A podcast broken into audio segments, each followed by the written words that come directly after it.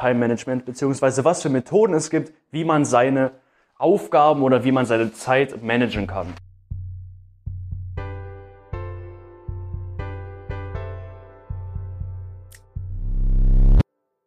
Moin und herzlich willkommen zu einer neuen Folge des Whiteboard Thought Podcasts. Heute mit einem Thema, das euch sicherlich in Anbetracht des Abiturs sehr interessieren wird, nämlich in gewisser Weise Time Management, beziehungsweise was für Methoden es gibt, wie man seine Aufgaben oder wie man seine Zeit managen kann. Und da wollte ich euch zwei Methoden vorstellen. Da gibt es einmal die Pomodoro-Taktik und einmal die 60-60-30-Methode. Und ich würde sagen, wir fangen einfach mit der Pomodoro-Taktik an. Wie funktioniert das Ganze? Die Pomodoro-Taktik, Pomodoro ganz kurz, nochmal als Side-Fact, heißt Tomate auf Italienisch. Da gibt es auch noch so eine Backstory zu, kann ich mich aber nicht mehr genau daran erinnern, wieso das so heißt. Auf jeden Fall ist es so, dass man eben bei dieser Pomodoro-Taktik folgendermaßen vorgeht. Man hat einen Arbeitsblock aus zwei Zeitstunden, okay, also nicht Schulstunden oder so, Zeitstunden und man stellt sich da eben den Timer auf diese zwei Stunden. Und nach 25 Minuten, da stellt man sich dann ebenfalls einen Timer, optimalerweise, nach 25 Minuten macht man dann eine Pause von 5 Minuten. Dann arbeitet man weiter, wieder 25 Minuten und wieder 5 Minuten Pause. Das Ganze nochmal.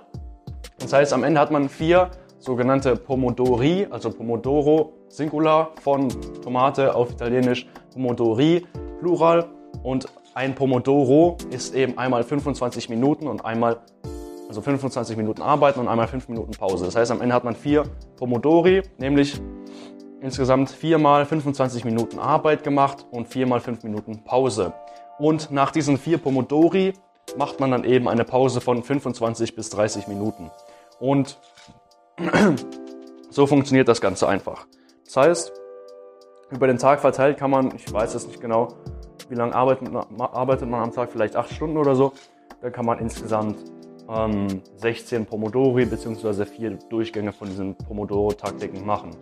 Und das Vorteilhafte an dieser Methode ist halt einfach, dass man nach diesen 25 Minuten oftmals oder in diesen 25 Minuten oftmals die Hauptarbeit gemacht hat. Das heißt, wenn man eben über diese 25 Minuten hinausgeht, ist es oftmals so, dass nicht wirklich noch großartig was zustande kommt. Ich denke, ihr kennt das sicherlich auch, wenn ihr eben zum Beispiel für irgendeine Arbeit lernt, sei es Mathe oder Geschichte, fangt ihr an zu lernen und dann seid ihr meinetwegen nach fünf bis zehn Minuten drin im Lernen, also seid ihr so im Flow, sage ich mal. Und dann nach 25, 30 Minuten habt ihr da so einen Höhepunkt erreicht, sage ich mal. Und danach vergeht die Zeit einfach viel schneller. Ihr nehmt nicht mehr so viel auf und lernt generell am Ende dadurch weniger. Und deshalb ist es eben sinnvoll, diese Methode zu nutzen, weil man dadurch eben nach 25 Minuten diesen Cut hat und nicht in Versuchung gerät, beziehungsweise generell nicht Gefahr läuft, eben so einer Phase der Unproduktivität ausgesetzt zu sein nach diesen 25 Minuten. Also in dem Sinn ist das auf jeden Fall vorteilhaft.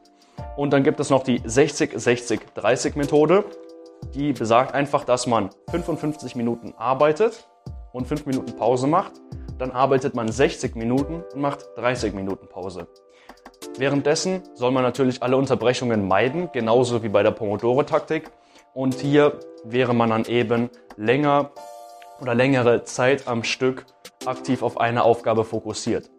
Jetzt stellt sich natürlich die Frage, was ist für dich am, am besten? Für dich am besten musst du für dich halt selbst entscheiden, logischerweise.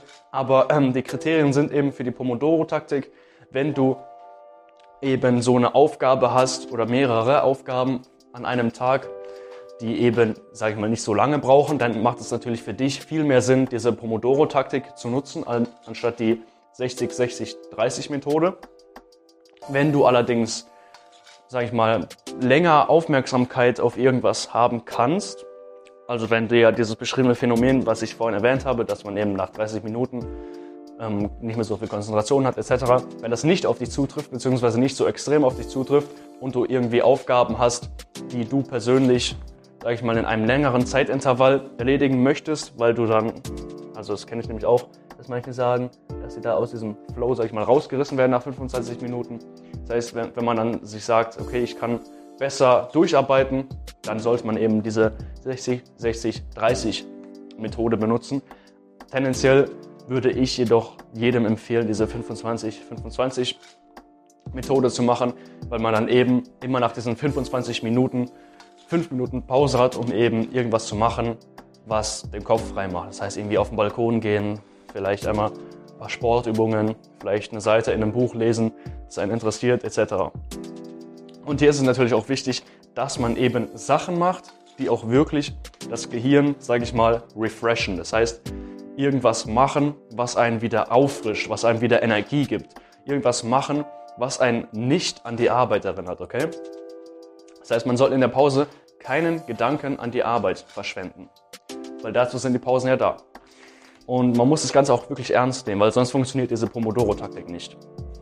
Und was ich auch häufig noch, muss ich noch erwähnen, bei der 60-60-30-Methode häufig passiert ist, dass man bei der 60-60-30-Methode eben schneller ermüdet, weil man eben diese längeren Zeitintervalle arbeitet. Das heißt, nach klar, 25 Minuten und 5 Minuten Pause, wenn man das zweimal macht, ist man weniger erschöpft, als wenn man jetzt eine Stunde durcharbeitet.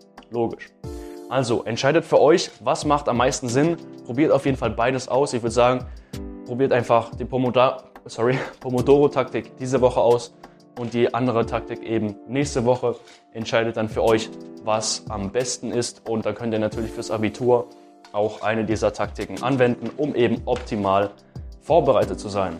Also Leute, ich wünsche euch eine frohe Zeit fürs Abitur, eine gute Lernphase, eine produktive Lernphase.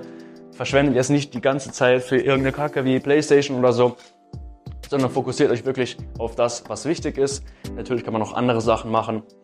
Ähm, und wenn man das Ganze auch, sage ich mal, gemanagt, gut gemanagt hat, dann muss man auch gar nicht so viel Zeit fürs Abitur verwenden und hat einfach auch noch Zeit für Freunde etc weil man jetzt eben diese fünf Wochen Zeit hat. Man ist nicht von der Schule ausgelaugt und hat generell wahrscheinlich auch mehr Energie. Also Freunde, genießt diese Zeit. Wir sind der einzige Jahrgang, dem dieses Vergnügen hier zur Verfügung gestellt wird seit sehr langer Zeit. Also genießt diese fünf Wochen und haut rein im Abitur. Ne? Ciao, ciao.